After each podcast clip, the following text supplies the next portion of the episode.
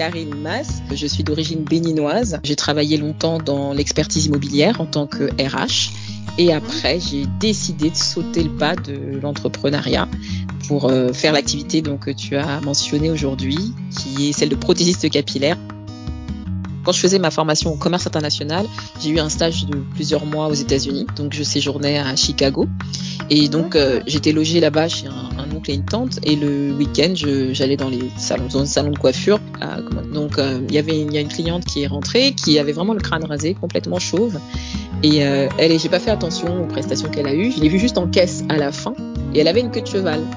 Donc, c'était wow. une femme afro. Donc, j'ai dit non, non, non, non, non. Qu'est-ce qui s'est passé?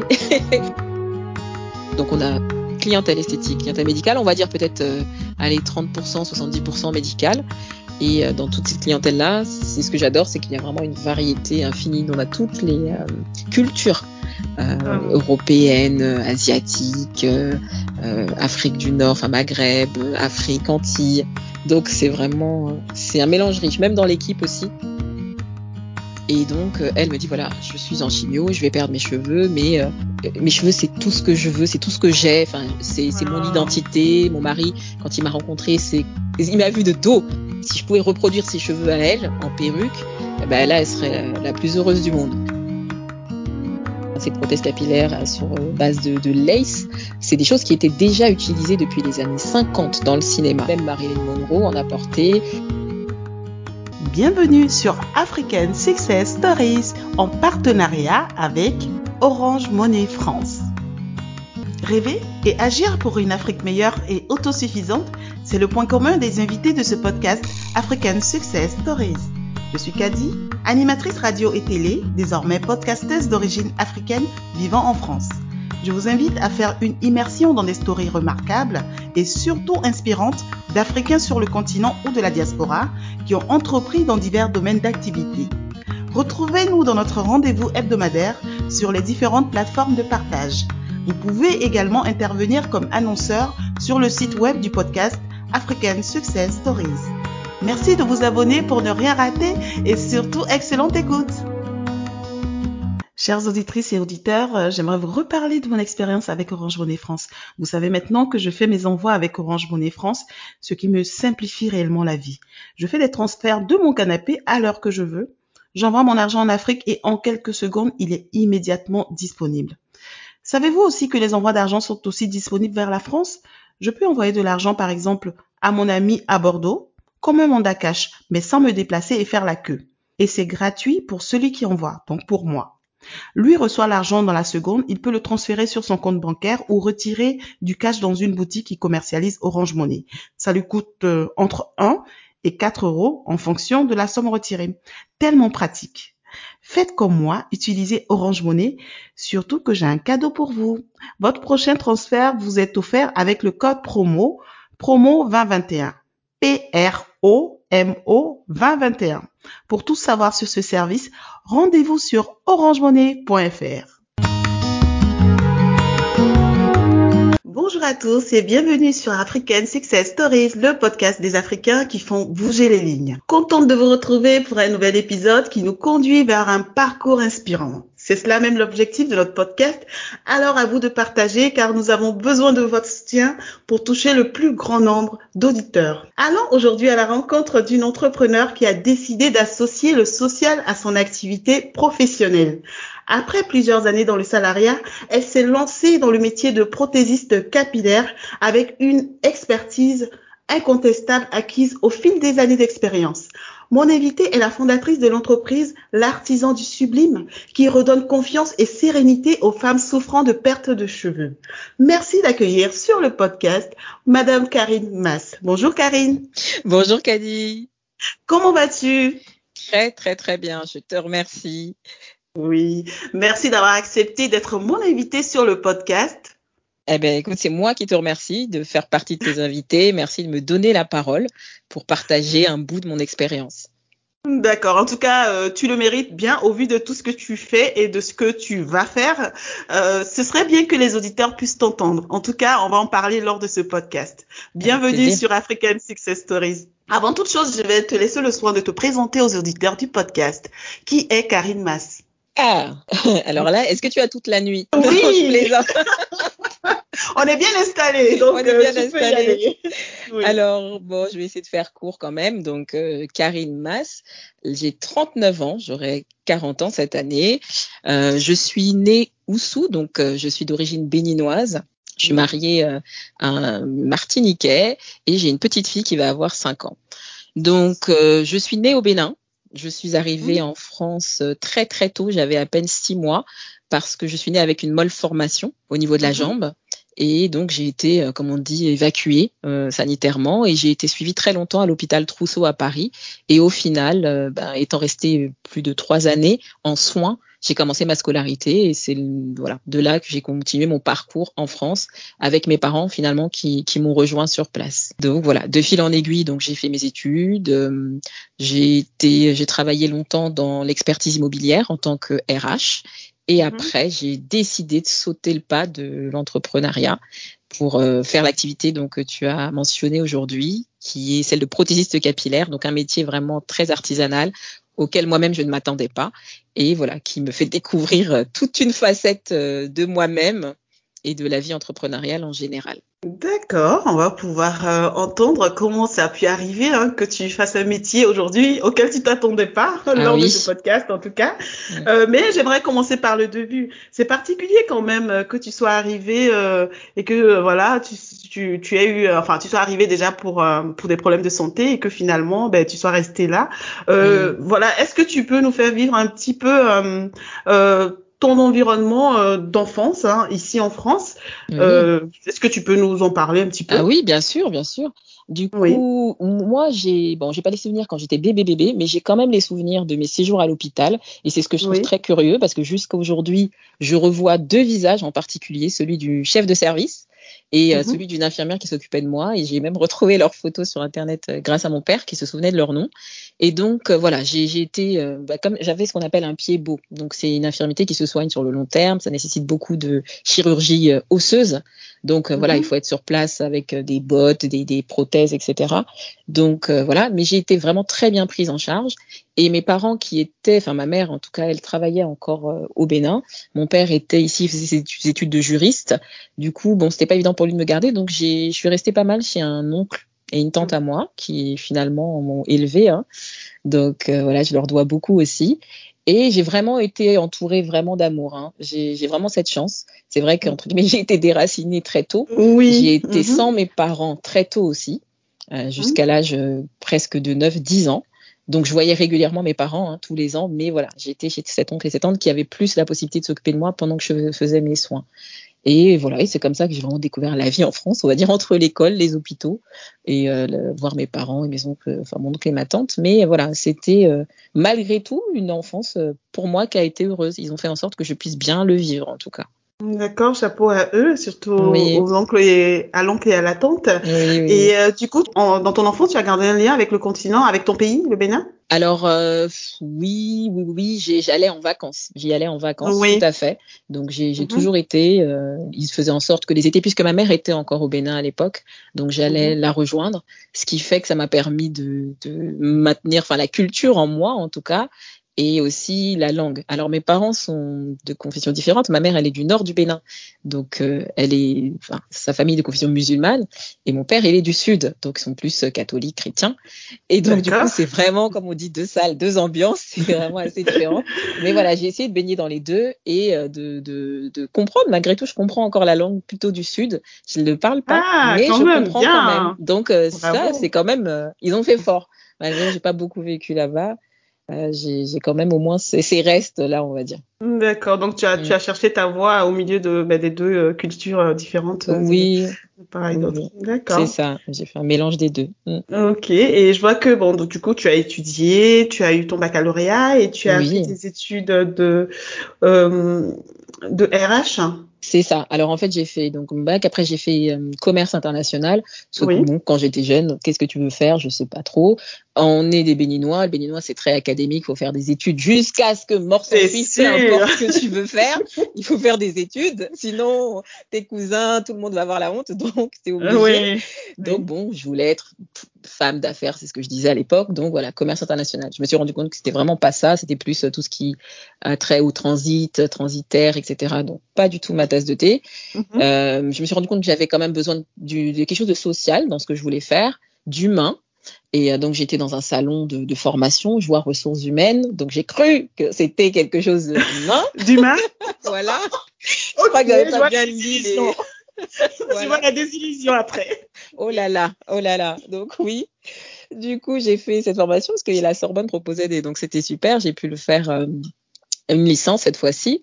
Et après, voilà, j'ai euh, affiné plus parce que je commençais déjà à avoir un peu l'idée de, de, de, de, la gestion d'entreprise sur un master, toujours à la Sorbonne.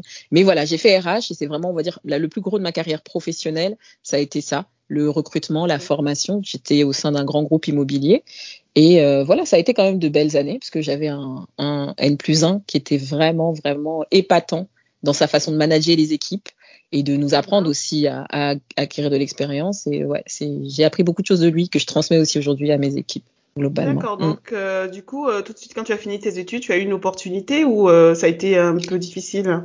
Euh, Non, j'ai trouvé rapidement. Alors, c'est très curieux parce que j'ai toujours eu la chance de rencontrer des gens qui avaient déjà travaillé avec des béninois. Donc ah ouais, euh, ouais, et ce qui est fou c'est que cet entretien que j'ai fait avec euh, mon boss avec qui je suis restée 13 années quand même, -hmm. euh, je suis arrivée à l'entretien, donc moi j'avais chaud, je transpirais, on se dit bon, joue sa vie, le stress, tout. Et finalement, je pense que c'est l'entretien au cours duquel j'ai le moins parlé parce qu'il m'a dit, euh, il m'a demandé mon origine, j'ai dit je suis béninoise, il m'a dit ah ah, j'ai travaillé avec une béninoise. Oh là là, c'était wow. fantastique, c'était merveilleux. Donc au final, il, est, il avait, il était déjà dans de bonnes prédispositions. Mm -hmm. Donc euh, j'ai même pas eu besoin de me vendre en tant que tel. Oui. Il m'a donné ma chance tout de suite. Et puis bon, il a pas eu tort au final, hein, puisqu'il il voulait plus me lâcher après. Oui. Mais ouais, ça a été finalement, euh, ça a été facile pour moi, hein, je pense. Ouais. J'ai pas euh, souffert. Tu es resté, euh, tu es resté euh, uniquement dans cette entreprise avant de te lancer dans l'entrepreneuriat ou tu as fait d'autres postes hein? Alors, avant cette entreprise, j'avais fait plein de petits postes, on va dire. Oui. C'était six mois, un an. J'avais travaillé dans les assurances, euh, mmh. voilà, tout ce qui est rapatriement. J'ai fait aussi euh, des boîtes où on vendait de la, de la musique de détente. Enfin, j'ai essayé de faire plein de petites choses. Ah, on va dire, euh, oui, oui, oui. Mais le gros de mon expérience a été, oui, dans, dans ce groupe immobilier, parce que j'ai pu évoluer vraiment sur différents postes. Et euh, c'était assez enrichissant. Donc voilà, c'est vraiment le, la, la, l'élément clé en tout cas de mon parcours. D'accord, tu avais parlé tout à l'heure du côté humain, donc euh, le social t'a toujours habité, tu as toujours oui. senti euh, ah oui d'accord cette attirance vers le social. Tu penses que ça oui. vient de, de quoi, d'où? Eh ben, du coup, je pense que ça vient de, de, de mes soins, des soins que j'ai reçus quand j'étais plus petite. Et j'ai pensé je... à la même chose. Ah oui, oui. oui. Bah et oui, c'est vraiment l'environnement. Tout à fait. Et c'est vraiment récent, hein. c'est avec l'âge. Oui. Quand je dis cette phrase, ça me brise le cœur. Dans ma tête, je suis encore jeune. Mais... Bah, moi aussi, hein, ça peut te rassurer. Donc, euh... voilà. Mais euh, c'est ça, avec euh, la maturité, on -hmm. a des choses qui nous reviennent par vagues et on se dit, ah, mais donc c'est peut-être pour ça. Et oui, comme j'ai toujours cette image de, de bons soins qu'on m'a procuré, je pense que je suis dans ce, ce besoin de, de, de, retransmettre aussi ça. J'ai toujours besoin de materner les gens, de, de m'occuper des gens, enfin voilà, de leur apporter en tout cas un bien-être dans leur vie. C'est, depuis que je suis petite, en tout cas, j'ai toujours été comme ça. D'accord. Tu, tu rends un peu ce que tu as reçu aussi enfant, même, euh, même quand tu étais plus petite. Et, et que ça. Tu... Je pense qu'il y a des choses qu'on retient, euh, que notre corps retient, notre mémoire, on va dire, oui. retient quelque part. Oui. Et à quel moment l'art capillaire intervient euh, dans ton parcours? Alors, ça a commencé, en fait, je, je, je, quand je faisais ma formation au commerce international, j'ai eu un stage de plusieurs mois aux États-Unis, donc je séjournais à Chicago. Et donc, euh, j'étais logée là-bas chez un, un, oncle et une tante, et le week-end, j'allais dans les salons, dans les salons de coiffure pour accompagner ma tante, voilà, je faisais des shampoings, je m'occupais, et puis ça m'aidait pour, euh, à, comment dirais-je, parfaire un peu mon anglais. Mm -hmm. Et euh, c'est vraiment là que j'ai découvert déjà la technique que j'utilise aujourd'hui. Donc, euh, il y avait il y a une cliente qui est rentrée, qui avait vraiment le crâne rasé, complètement chauve. Et euh, elle, et j'ai pas fait attention aux prestations qu'elle a eues. Je l'ai vue juste en caisse à la fin. Et elle a payé. Et elle avait une queue de cheval. Donc c'était une femme afro. Donc j'ai dit non, non, non, non, non, qu'est-ce qui s'est passé? C'est vrai qu'on voit des vidéos souvent oui. euh, sur, euh, ben, je sais pas, je tombe des fois sur des vidéos, je me dis non, c'est du fake, c'est pas possible, c'est impossible ce résultat après euh, ce qu'on voit au départ, euh, l'avant et l'après. Donc tu l'as vécu en live, en live dans un salon Exactement. aux États-Unis. Aux États-Unis. Et là, j'ai dit non, c'est qu'est-ce que c'est? Je comprends pas. Donc j'ai demandé à ce que ma tante m'explique. Et elle me elle m'avait dit voilà, quand tu quitteras les États-Unis, tu peux choisir le cadeau que tu veux. Je, je te l'offre. Et j'ai dit je veux ça. Alors là, elle a rigolé. Elle m'a dit mais non, c'est même pas la peine parce que voilà, à l'époque, ça coûtait super cher. C'était une dame de la télé en fait qui venait et qui faisait sa prestation. Mais j'ai quand même voulu savoir ce que c'était. Et donc je me suis dit quand je vais travailler, parce que j'étais encore en, en formation, quand je travaillerai, je, je, pourrais en acheter, mais pour moi, vraiment au départ, hein, c'était vraiment une pour une consommation personnelle parce que moi j'aime bien me coiffer, j'aime bien euh, faire de tout, des tresses, des tissages, etc. Comme beaucoup finalement d'afro ou d'afro antillaises. Oui, et mais j'aimais que ce soit qualitatif. Donc même déjà avant d'aller aux États-Unis, moi j'allais à Londres, je prenais le bus les week-ends pour aller me coiffer à Londres parce que je trouvais ah qu'à Paris il n'y avait pas voilà il y avait pas l'offre en tout cas pour euh, pour avoir un rendu qualitatif en fait. Je voulais vraiment que ça fasse clean. J'aimais pas les choses euh, enfin mal fini en fait. Et euh, du coup, quand j'ai vu ça, j'ai dit mais c'est ça, ça c'est la révélation. Mais voilà, c'était vraiment, vraiment euh, dans un but de consommation personnelle au départ. Hein. C'était vraiment juste pour moi. Oui, oui. Et du coup, c'est c'est au fur et à mesure. Donc, j'ai je suis revenue en France, j'ai fait mes études, mais j'oubliais pas en fait euh, ce, cette prothèse que j'avais vue. Et un jour à Londres encore, j'ai revu ça dans un salon, donc j'ai voulu essayer. Et c'est là, bon là, je, suis rentrée dans un engrenage, à en acheter dans tous les sens, mais voilà, c'était beaucoup de ah. produits de mauvaise qualité en fait.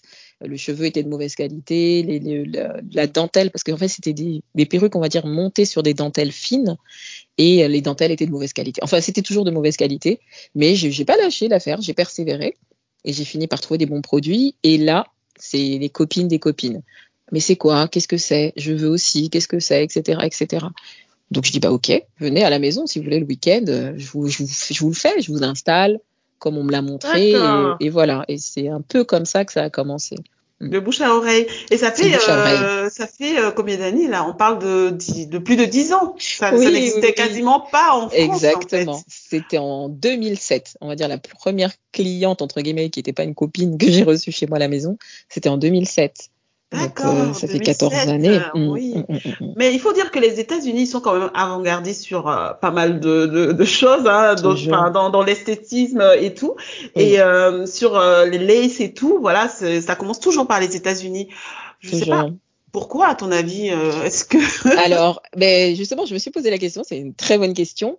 En oui. fait, ce, ce qu'on utilise aujourd'hui, qu'on appelle, enfin, ces prothèses capillaires sur euh, base de, de lace, c'est des choses qui étaient déjà utilisées depuis les années 50 dans le cinéma. Donc en ah fait, oui? c'est ce qu'on utilisait, tout à fait, oui. Même Marilyn Monroe en a porté. Même bon, après c'est moins glamour, mais dans le film La planète des singes, mm -hmm. les, les, acteurs, en fait, ce qu'ils ont, c'est ça, c'est des perruques qui sont montées sur dentelle et qui donnent l'illusion en fait de la peau. Donc c'était des choses ah. qui étaient ah. réservées au monde du cinéma. C'est fait main, donc ça coûtait une fortune une perruque c'était euh, voilà à bas mot 10 000 dollars puisque ça mobilisait une personne pendant wow. un mois. Voilà. Et euh, donc du coup, c'était pas pour le grand public en fait. C'était comme des effets spéciaux. On se balade pas dans la rue avec des, des, des effets spéciaux ou enfin, un maquillage, euh, voilà, avec des cicatrices. C'est pour des événements. Donc euh, du coup, c'était, c'est vraiment, c'était la même chose. Et comme les Américains, eux, sont dans, enfin, je trouve ils ont cette forme de liberté, c'est-à-dire on vit aujourd'hui, on a envie de se faire plaisir, on se fait plaisir. Finalement, oui. ils ont rapidement, je pense, pris du coup euh, ce, ce, qui était propre au cinéma pour oui. euh, le proposer au grand public en fait. Et donc il y avait des gens qui étaient consommateurs parce que c'était encore déjà 3000 dollars, etc. Donc c'est plus ça, c'est-à-dire qu'ils ont été plus rapides à s'approprier, on va dire, euh, cette forme d'effets spéciaux. Et mm -hmm. du coup après ça s'est déversé sur euh, bah, l'Europe, l'Occident l'Afrique, etc. L'Afrique, ouais. Donc, oui. enfin, en Afrique, je pense que après les États-Unis, c'est parti directement en Afrique, je pense, parce que. oui, oui, oui. Que... Surtout dans les pays anglophones. ouais. Tout à fait, tout à fait. Et là, de t'entendre dire ça, ça me fait penser à la même chose pour le contouring. Je pense que ça vient de là aussi. C'est ça, exactement. Ah. Bah, c'est tout à fait ça. Tu vois, c'est vraiment toujours des choses qui sont réservées, euh, entre guillemets, ou à des élites ou à des milieux spécifiques. Et quand bah, l'Américain se dit, mais pourquoi pas moi? Et après, on dit, oui, mais ça coûte cher, mais c'est pas grave parce que les Américains, souvent, ils ont vraiment des modes de consommation différents. Euh, globalement, ils, savent, ils veulent mettre le prix quand ils veulent la qualité ou ils veulent des choses vraiment qui sortent de l'ordinaire. Ils savent investir. Donc, euh, du coup, ça, ils te voient, tu vois, tu sors, tu vois la fille qui a le contouring, qui a la lace, tu dis waouh, oui. mais c'est qui Je veux la même chose? Et hop, c'est comme ça que voilà. c'est comme ça que ça se développe. Mm. Ok, donc euh, donc ça a commencé par euh, ben, le bouche à oreille. Donc tu avais toujours ton poste, j'imagine, euh, de salarié, forcément. Oui, c'est ça, tout à fait. D'accord. Donc Mais toujours, comment toujours. s'est opéré ce déclic en fait? Parce que je sais que maintenant tu es, ça fait des années, ça Ah fait plus oui, de, ça fait 13 ans, 14 ans que tu 14 es, ans. voilà, que tu es entrepreneur et que tu as ta boîte. Globalement, tu as continué donc d'être salarié dans ton entreprise et en même temps, tu faisais ça à côté de bouche à oreille, hein, ton activité hein, de prothésiste capillaire. Tout à fait, exactement. Et donc, au début, on va dire, j'étais pas forcément prothésiste capillaire, j'étais plus euh, Oui. quelqu'un qui faisait ça à côté chez elle, on va dire. Et euh, On va dire ça joliment, on va dire c'est ça ça, mais merci. Mais je suis devenue prothésiste capillaire, justement. Toujours euh, mes restes de, de ma culture béninoise qui dit, tu veux faire quelque chose, il faut l'apprendre, il faut te former. Donc, euh, à un moment donné, il y a des personnes qui ont commencé à venir vers moi qui avaient des problèmes capillaires. C'était pas juste pour un besoin esthétique. Donc, elles avaient ce qu'on va appeler des pelades. Donc, la pelade, c'est une perte de pilosité sur tout le corps. Tu peux perdre tes cheveux, tes sourcils, tes cils, tous les poils de tes bras, en, des fois en une journée. Ça peut se passer en 24 heures. Donc, euh, voilà, c'est Wow. des C'est choses euh, qui hein, existent. Absolument, tout à fait, tout à fait. Euh, Il y a la, la, l'alopécie, donc ça, ça peut être aussi lié aux coiffures, trop de tissage, trop de tresses tirées, donc Eh tout ce qui est traction, voilà, sur le cheveu. Et puis bien sûr, donc euh, les chimiothérapies euh, que l'on sait maintenant qui peuvent aussi avoir un effet euh, sur les cheveux, parce que c'est pas toutes les chimios qui, euh, qui en, engendrent une perte de cheveux, mais Mhm. c'est euh, c'est souvent le cas. Et donc du coup, euh, une dame qui est en chimio, euh, qui arrive, euh, donc une dame euh, européenne qui a les cheveux roux. Donc déjà, c'est très rare d'être roux, de voir Mhm. des belles rousses avec des cheveux très longs. Et donc, euh, elle me dit, voilà, je suis en chimio, je vais perdre mes cheveux, mais euh, mes cheveux, c'est tout ce que je veux, c'est tout ce que j'ai, enfin, c'est mon Wow. identité. Mon mari, quand il m'a rencontré, c'est il m'a vu de dos et c'est vraiment c'est mes cheveux Wow. qui lui ont plu. Enfin voilà, et elle pleurait, m'expliquait qu'il fallait que j'arrive à si je pouvais reproduire ses cheveux à elle en perruque, eh ben là elle serait la, la plus heureuse du monde. Donc euh, voilà, moi ça, oh là là, j'y ai pas dormi pendant un mois. Ah oui, oui, oui, parce que voilà, là elle m'a touchée complètement puisque moi c'est ma vie, c'est toujours vouloir sauver les gens. Donc Mhm. comment je vais faire cette histoire? Donc je me suis débrouillée n'importe comment, j'ai réussi. On a réussi vraiment à lui fournir quelque chose de qualitatif, de la couleur qu'elle voulait. C'était vraiment elle, donc elle s'est retrouvée. On a tous pleuré. C'était un moment vraiment un d'émotion très intense. Et, et là, moi, je pense que c'est là que ça a marqué le tournant pour moi. De un, de me dire, euh, ben en fait, c'est ça que je veux faire. Et euh, deux, il faut que je me forme vraiment parce que là, c'est un, un public qui est différent. Il y a un aspect euh, psychologique autour qui est très fort. Et donc là, tu peux pas te permettre de bricoler chez toi euh, en mode je te coiffe euh, entre voilà à, à 20h ou le dimanche, etc. Mhm. Et donc c'est là que j'ai commencé ce process parce que effectivement l'activité date de 14 ans, mais Oui. je donc j'ai commencé en statut qu'on appelle auto-entrepreneur en France. Donc tu es tu es seul et tu peux travailler avec des personnes euh, qui sont comme toi indépendantes. Et donc l'entreprise elle-même, donc euh, la SARL, je l'ai créée euh, en 2014 et c'est là que j'ai commencé à embaucher, recruter, à avoir des salariés. Donc il s'est quand même passé sept ans hein, pendant lesquels je travaillais en parallèle et je Mhm. me formais aussi en parallèle pour être justement prothésiste capillaire. D'accord. Et j'ai euh, voilà. Mm. j'ai deux questions. Alors déjà, Oui, est-ce que tu as trouvé facilement une formation? Parce que tu parlais, tu, tu as parlé de te former. Est-ce que tu as trouvé facilement une formation pour euh, pour euh, obtenir exactement ce que tu recherchais? Non, puisqu'en Ah. fait, euh, ouais, en France, il n'y avait pas vraiment de, de formation euh, dans mon domaine. En fait, quand on veut se former en France sur euh, l'art, en tout cas de la perruque, Mhm. euh, soit on va dans un salon, entre guillemets, à Paris, à Château d'Eau, à Château Rouge, dans les quartiers qu'on connaît, mais là, c'est vraiment plus pour de la coiffure afro. Sinon, on fait euh, ce qu'on appelle un bac pro perruquier posticheur. Et donc, ce diplôme-là a, a vraiment plus une visée euh, pour travailler à l'opéra, pour travailler au théâtre, pour Ah travailler oui. au cinéma, puisque ces techniques-là viennent de ce hein, ouais. monde-là. D'accord, Exactement. ok, d'accord. Et, euh, et du coup, c'était des formations en fait qui allaient me mobiliser euh, un à deux ans, mais je travaillais à côté, donc je pouvais pas. Donc euh, mon, mon employeur à l'époque a quand même accepté des aménagements pour que je me forme, mais ça allait pas être deux ans à temps plein à l'extérieur, ça c'était pas possible. Donc j'ai trouvé à Londres. D'ailleurs, à Londres, c'est, ils sont réputés hein, pour être vraiment les, les meilleurs dans ce domaine-là de, de, la, de la perruque, de cinéma, etc. Donc, j'ai trouvé une formation, donc je l'ai suivie. J'y allais euh, tous les deux mois pendant quatre jours. Et donc, j'ai fait ça pendant un an pour avoir donc euh, un diplôme de, de prothésiste capillaire. Mais comme moi, ça me suffit jamais, il faut toujours que je valide. Donc, j'ai voulu aller sur plusieurs euh, domaines. Donc, je l'ai fait Mhm. également en France. Avec euh, Laurent Caille. Lui, c'est un, un, maître artisan perruquier français. Il a travaillé beaucoup pour le cinéma, pour Canal+. Donc lui, Mhm. j'ai appris encore avec lui tout ce qui est montage de perruques, etc., etc. J'ai fait aussi à Dubaï, puisque là-bas, on avait des Ah. coiffeuses, ouais, de, qui travaillent souvent aux États-Unis avec euh, entre autres, on va dire les Kardashians, parce que tout le monde les connaît. Donc, Mhm. c'était les coiffeuses des Kardashians. Il y, en avait, il y avait même une des filles qui était là pendant la formation, puisqu'elle servait de modèle, curieusement. Oui. Ouais, donc euh, du coup, euh, voilà. Et j'ai fait aussi à Atlanta, qui est là un, un, un vraiment cœur de la culture ou coiffure afro. Mhm. Euh, avec un qui s'appelle Kellen Derrick. Donc en fait, j'ai été vraiment dans plusieurs domaines différents pour en, en maîtriser tous les aspects. J'avais besoin d'avoir vraiment l'aspect ben, théâtre, l'aspect cinéma, l'aspect monture, montage, euh, l'aspect après esthétique euh, qui peut être donné éventuellement dans le milieu afro, voilà. Puisque moi, ma, j'avais vraiment pour idée d'avoir une clientèle euh, voilà, multiculturelle, quoi. Moi, c'est, tu as fait. besoin, je te le fais, peu importe que tu sois noir, jaune, vert, blanc, voilà. Mais il faut que je sache le faire et à la perfection. Oui, Donc ça voilà, ça a pris du temps, mais je l'ai fait. D'accord. Et comment tu as pu associer ton travail avec tout ce que tu m'expliques? Donc, euh, ta formation à Londres, euh, tu es allé aux. États-Unis, tu es allé à, à Dubaï. Mais comment tu as réussi ce challenge? Dis-nous tout. Ah, j'avoue, c'était c'était dur, c'était dur. En fait, Oui. j'ai j'ai bah, malheureusement c'est mon corps qui a vraiment qui en a payé les pots cassés, qui en a fait les frais. Ah. Mais donc par chance déjà j'ai un bah, mon mari en fait on est ensemble depuis ben on va fêter en fin de semaine on va fêter nos 20 ans de relation et nos Waouh, 10 ans de mariage. Donc euh, voilà. Merci. Wow. Du coup, il a, dès le premier jour où je lui ai dit je veux faire ça, il m'a dit écoute, si c'est ta passion, je te suis, il n'y a pas de souci. Quoi qu'il se passe, euh, je te soutiens. Donc, euh, du coup, ça m'a beaucoup aidé. On a fait pas mal de, de voyages ensemble. Donc, pendant que j'étais à la formation, lui, il se baladait dans la ville ou autre, mais il a vraiment toujours été là. Donc, ça a été vraiment important, ce, ce, ce soutien. Et après, c'est la volonté, en fait. C'est curieux, mais quand on est passionné par quelque chose, quand, quand on vous dit c'est ça, quand, eh ben, c'est dans ton corps, tu, tu peux pas pas le faire autrement, en fait. L'énergie vient, la force vient. Oui. Bon, après, tu payes les pots cassés, tu te retrouves à l'hôpital. Ah, mais, quand même. Ouais. Ça t'est arrivé alors? mais- oui, oui, oui. Moi, moi, en plus, je, quand je vais à l'hôpital, on va dire que je fais pas les choses à moitié. Donc, euh, j'ai eu deux grosses euh, alertes, vraiment. Et ben c'est la première d'ailleurs qui m'a fait arrêter. J'ai fait vraiment un burn-out fracassant. Euh, j'étais en voiture, je voulais sortir sur l'autoroute, un peu comme si j'étais en, en prise de folie en fait, parce que j'étais Ah oui. dans une surcharge psychologique. Je, je travaillais.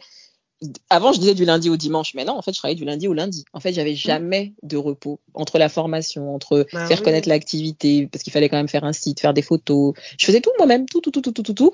Et je me rendais Bah pas oui. compte, en fait, que ben, je, je restais un humain et qu'il fallait donner aussi à mon corps le temps de, de digérer et d'absorber tout ça. Donc euh, voilà, je l'ai fait. Ça n'a pas été simple, euh, mais il y avait la volonté, il y avait l'accompagnement surtout de, de mon mari et de mes proches aussi, euh, qui ont toujours été de bons soutiens. Et puis j'avais pas encore ma fille, donc c'était encore, euh, on est encore un peu plus libre, on va dire. Oui. Donc voilà, dès que j'avais des vacances, enfin tout était autour de ça. Vacances, c'était pas des vacances, c'était forcément dans un lieu où je pouvais faire une formation, ouais. où je pouvais apprendre quelque chose. Ah oui, ça n'existait pas des vacances juste pour regarder euh, le, le, le ciel et s'asseoir sur la plage. Ça c'était non non non. Et Ça, à ça aucun moment tu as eu envie d'arrêter cette passion?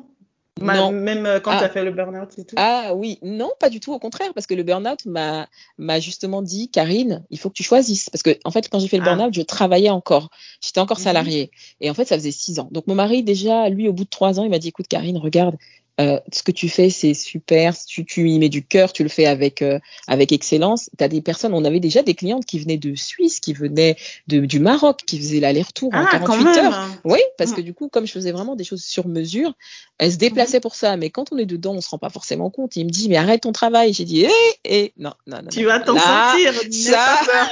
Voilà, parce que moi, j'ai jamais été dans une démarche entrepreneuriale. En fait, je le faisais parce que j'aimais ça, mais je m'étais pas rendu compte que j'étais déjà finalement, j'avais un, un pied dans ça. Et mon Ah père a été commerçant très longtemps. Et euh, voilà. Et c'est vrai que du coup, ça n'a pas toujours été simple. C'est pas simple. Donc moi, en tant qu'enfant, je l'avais vécu, je l'ai, je l'ai, je l'ai quand même vécu parce que après mes, mes 10 ans, euh, j'ai, vécu vraiment avec mes parents et euh, et c'était pas toujours simple. Donc moi, j'assimilais plutôt ça à de l'insécurité et à de l'instabilité. Donc du coup, être entrepreneur pour moi, c'est non, non, non, non, merci. Donc je voulais absolument garder mon travail et absolument faire ça. Mais non, il m'a dit, écoute, tu es, tu maintenant tu es une adulte. Donc l'adulte, ça veut dire faire un choix. Mais ce choix là a été encore plus dur pour moi parce que je sais pas pourquoi. toujours bah, cette culture en fait euh, béninoise africaine qui est qui est très positive hein, parce qu'elle nous apprend justement à, à s'enrichir académiquement euh, oui. mais qui des fois nous empêche de d'être qui on veut être en fait. Et donc je me disais mais non euh, tonton Intel qu'est-ce qu'il va dire? À mon père il va pas être bien il va dire oh, Karine elle veut arrêter son travail. En plus j'avais un bon poste est dans l'immobilier. bon et, et voilà j'étais la grande cousine euh, qui, fa... qui devait être le modèle de tout le monde. Et là Karine elle veut carrément aller faire entre guillemets de la coiffure. Limite quoi. C'était euh, ouais. comme si c'était réducteur et, euh, et je, je savais même pas comment le justifier. Donc pour moi c'était inenvisageable. En fait c'était faire c'était c'est comme un acte de folie en fait. Et, -hmm. euh, et non le burn-out m'a vraiment dit Karine maintenant faut que tu choisisses. Donc il m'a fallu écrire à mes parents j'ai dû leur écrire leur une lettre. Dire. Ouais, je sais pas, j'étais dans, dit non, pour leur dire écoutez, euh, voilà, les, je, papa, maman, j'ai besoin de faire ça, je veux faire ça, je quitte mon travail, ne m'en voulez pas, etc., etc. Et je vous aime. Je, je vous aime, adieu, voilà. mais c'était vraiment ça. Et pour qu'eux oui. me disent, mais Karine, euh, fais ce que tu veux. On a toujours cru en toi. Ah. De toute façon, tu as ton bagage. Si ça marche pas, tu vas retravailler. Et j'ai dit, mon Dieu, ça fait dix ans que. ça pour ça. Non, tout mais ça pour ça. Mais c'est ça pour ça. On met nos propres limites. Hein. On a Exactement. peur euh, d'affronter les gens, alors qu'au fond, ils pensent ça de nous. Enfin, ils Et pensent euh, le contraire de ce qu'on on s'imagine. Ah oui, heureusement que tu leur as parlé, parce que finalement, ça, ça a dû t'enlever un poids, j'imagine. Mais absolument, absolument. Là, j'étais libérée. Et voilà, j'ai fait ma demande de rupture conventionnelle à mon patron. Et voilà, il était un peu triste et tout, parce qu'on avait vraiment une bonne complicité. Mais voilà, ça a été un des, des plus beaux jours de ma vie. Hein. J'ai vraiment ce souvenir euh, où je me suis dit ah ça y est, je suis je suis moi-même. Ça y est, je, je c'est ce que je vais faire. Et libre puis libre de me consacrer à 100% à ce que j'aime vraiment faire. C'est ça, wow. exactement. Mais tu as bien avancé quand même dans, dans cette activité avant quand même de, de, de laisser tomber ton travail. Ah oui, oui, oui, oui. Moi, je suis quelqu'un quand même qui suis dans, dans la sécurité et dans la mesure. Oui. Donc, mm -hmm. j'aime bien que toutes les fondations soient solides. Comme euh, je sais que c'est très, c'est la mode maintenant, je vais être entrepreneur, etc. Et moi, j'ai oui. même l'impression que c'est comme si on disait aux gens, bah, écoute, t'inquiète, construis ton immeuble, mets le toit d'abord et tu feras le reste après. Mais voilà, ouais. moi, c'est vraiment pas mon, ma façon de faire. C'est on fait les fondations d'abord et on prend le temps et ensuite on monte niveau par niveau. Donc euh, oui, oui, j'ai vraiment d'abord, euh, je me suis assurée d'avoir une clientèle fidèle qui allait suivre, d'avoir euh, déjà une communication, d'avoir une bonne au moins une bonne presse, on va dire, mm -hmm. avant de me lancer. Donc non, j'avais quand même balisé euh, mmh. autour de moi. Mmh. D'accord. Donc quand tu as décidé de te lancer, on va parler aspect financier. Oui. Euh, ça demande quand même euh, de l'argent, hein, forcément. Euh, S'installer, euh, trouver un local et tout. Comment ça s'est passé? Est-ce que tu as eu, enfin, tu as eu recours à des, des investisseurs ou comment ça s'est passé concrètement sur le terrain? Alors, comme on dit, on a fait appel à la love money, donc c'est-à-dire ouais. les proches qui ont ouais. aidé. Donc c'était vraiment ouais, mais mon mari, mes parents, ma, ma belle-mère aussi d'ailleurs.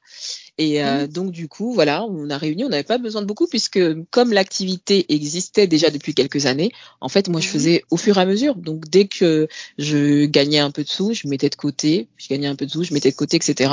Donc du coup, j'ai pu économiser et euh, prendre ces locaux. Ça s'est fait assez naturellement parce que justement j'ai pris ce temps en amont de, de déjà de mettre un peu d'argent de côté on va dire donc dans les débuts dans les premières années en tout cas je n'ai pas eu à faire de, de financement de demande de crédit ni euh, de levée de fonds etc c'était vraiment mmh. sur mes fonds propres en fait hein.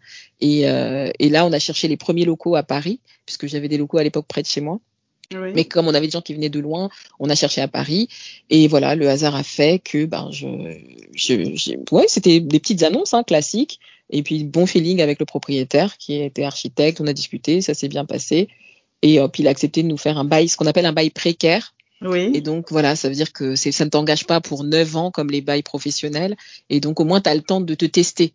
Euh, mmh. Parce que si, quand tu t'engages pour 9 ans, si tu pars au bout de 2 ans, tu dois quand même le reste des loyers. Donc, euh, il, faut pouvoir, oui. euh, il faut pouvoir gérer derrière. Ça reste. Euh, c'est des choses à savoir. Hein. Ah, oui, voilà, oui, On s'engage pas comme ça, surtout en France. Hein. Ah oui, oui, oui. Ah, ça. oui, il y a, y a beaucoup de choses attention. à savoir. Et du coup, tu t'es tu, tu imprégné de tout ça. Tu as su, sur l'aspect juridique, l'aspect administratif de tout ça, être entrepreneur, ça demande beaucoup, beaucoup de, de, de, de connaissances dans d'autres domaines que ce qu'on aime faire, forcément. Énormément. Comment tu as réussi à Est-ce que tu as appris de toi Visiblement, tu fais les choses euh, par toi-même.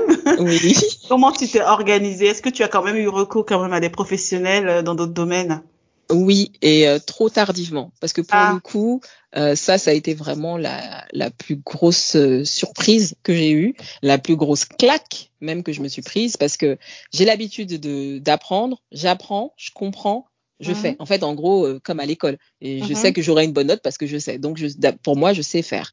Mais le- le- le- l'entrepreneuriat, ça n'a rien à voir avec ce qu'on apprend à l'école, ça n'a rien à voir avec la vie d'un salarié. Voilà, c'est de Mhm. l'anticipation, c'est des outils de projection, c'est euh, c'est vraiment des, des finances, de la trésorerie, un fonds de roulement euh, qui est calculé en avance. Donc, je commence ma première année, les clientes suivent, il n'y a pas de souci.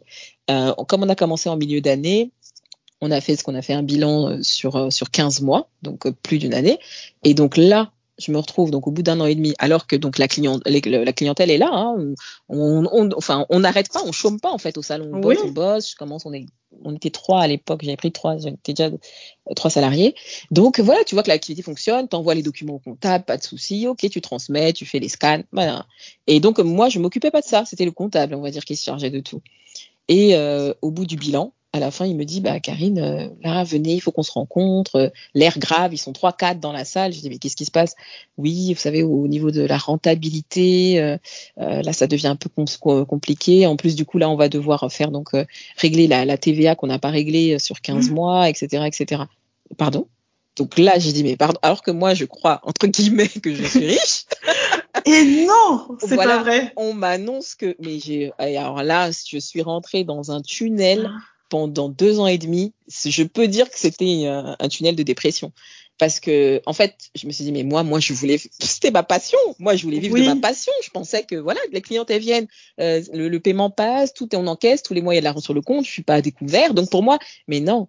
Parce que, justement, les finances se gèrent sur plusieurs mois, sur plusieurs années. Les règlements, les paiements, les, les taxes, les impôts, ça se règle pas forcément au mois le mois.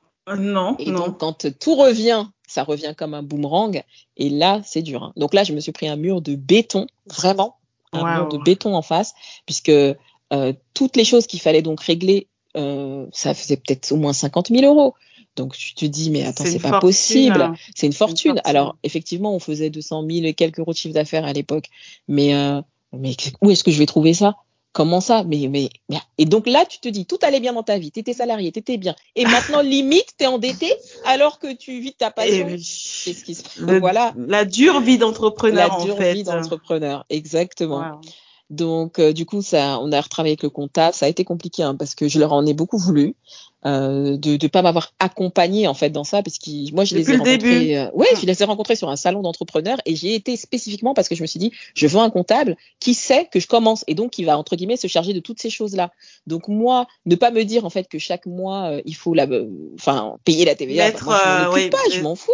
Mais si c'est pour me dire un rappel au bout de deux, un an et demi, mais on fait comment? Et donc, bon, bref. Donc, on, on, a quand même mis les choses à plat. Ils ont été dans l'écoute. Et aujourd'hui, ça va beaucoup, beaucoup mieux. Ils m'ont beaucoup aidé. Et là. travailles toujours avec la même équipe? Oui, je travaille avec la même équipe. Ah, on s'est fâché. Hein. On franchement, et voilà, là, j'ai tellement crié. Non, mais il y a de quoi. Hein. On comprend moment... pourquoi il y a beaucoup d'entreprises oui. qui ferment au bout de la deuxième, troisième année. Parce mais que oui. c'est là où euh, on a le boomerang, en fait, euh, et euh, c'est violent. C'est violent. C'est ça. Eh ben, c'est exactement tout à fait ce que tu dis. C'est violent. C'est vraiment violent. Donc, si on n'est oui. pas préparé, si on vient pas peut-être de la finance ou déjà de l'organisation ou de la gestion financière, effectivement, c'est des choses auxquelles on ne pense pas, puisqu'on en plus on est happé vraiment par le quotidien, puisque le salon oui. fonctionne. Faut gérer les employés, faut gérer oui qui est là, qui est pas là, ou les clientes elles veulent si. Donc, nous on fait du sur-mesure. Donc, il y a énormément de travail aussi pour la cliente. Donc la compta, mm -hmm. c'est vraiment entre guillemets la dernière chose dont on veut s'occuper, alors que c'est la première chose dont il faut s'occuper. Ou en tout cas, sûr. faire en sorte que qu'on ait une personne dessus fiable et qu'on puisse nous avoir des, des, indicateurs, des tableaux de suivi réguliers, hebdomadaires hein, même, je dirais.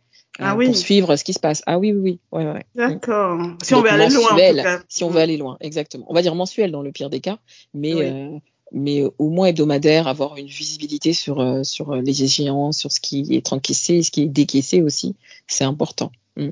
Donc tu es rodé maintenant, tu peux donner des conseils à ceux qui viennent te ah voir, euh, qui veulent entreprendre, j'imagine.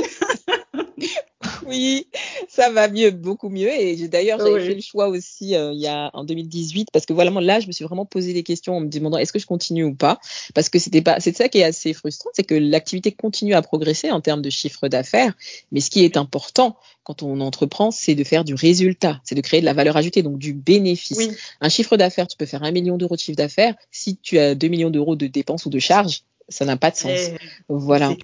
Donc, il vaut mieux même des fois faire 100 euh, 000 euros de chiffre d'affaires et 30 euh, 000 euros de bénéfice. Au moins, tu as un vrai bénéfice. Donc, c'est ça qui est important, c'est le, résultat. Et donc, du coup, euh, Maintenant, voilà, ça, j'ai appris ça. Et donc, j'ai décidé de me faire accompagner. Et j'avais fait une mhm. vidéo d'ailleurs au début du confinement parce que je pensais aussi à d'autres entrepreneurs qui pouvaient être vraiment mal par rapport à la situation. Et euh, moi, donc, je me suis fait accompagner par un réseau qui s'appelle Rivalis. Et euh, c'est des gens qui aident, en fait, euh, souvent d'ailleurs les, les, gens du milieu de la, de la restauration. Mais du coup, ils se sont élargis à plein de choses. D'ailleurs, sur M6, il y a une, euh, il y a une émission qui s'appelle Cauchemar en cuisine avec oui. Best, voilà. Et en fait, euh, bon, Best, lui, il fait plus le show, etc. Mais derrière, il y a vraiment une équipe qui accompagne les, les restaurateurs. Et donc, c'est cette structure-là qui les gère.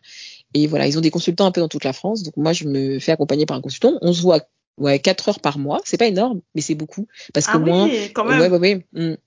Il te permet de, de garder vraiment un focus sur tes chiffres et sur tes projections en disant ok euh, ça tu veux faire ça tu veux mettre ce service en place mais oui mais c'est pas rentable.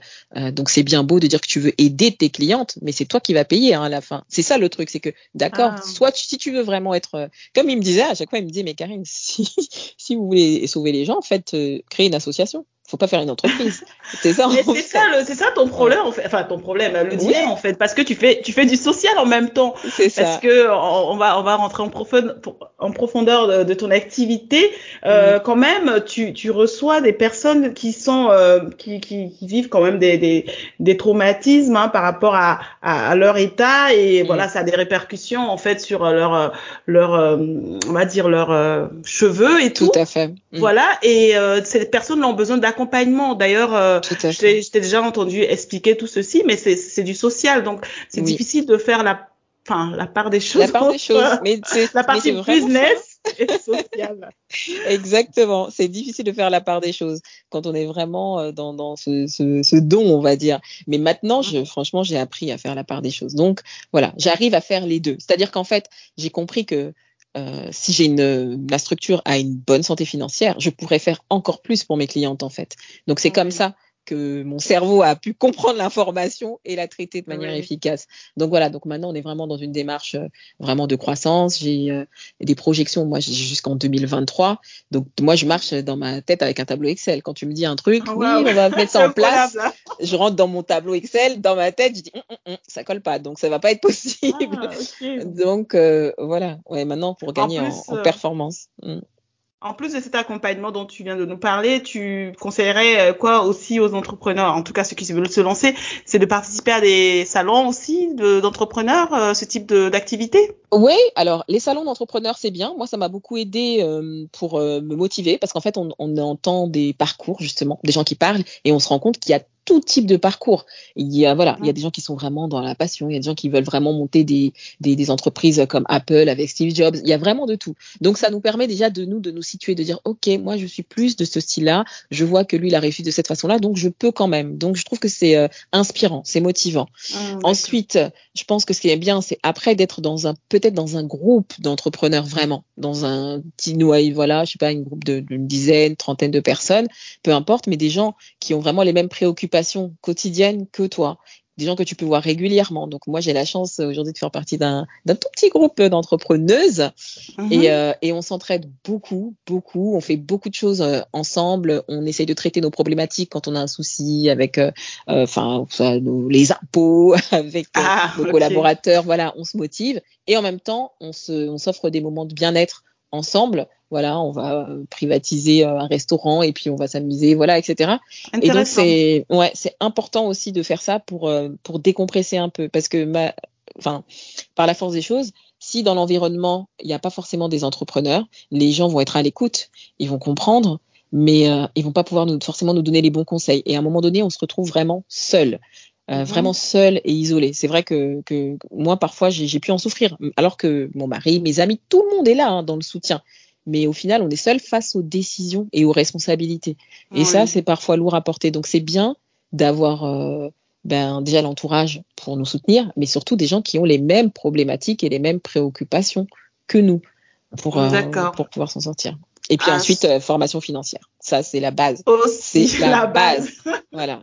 Si on veut pas vivre euh, d'eau, euh, bon, fraîche, Ouais, enfin, j'aurais oui. dit d'amour, mais bon, là pour le coup, Ouais, je crois qu'il y aura même pas d'amour là, parce que on sera tellement dépressif que.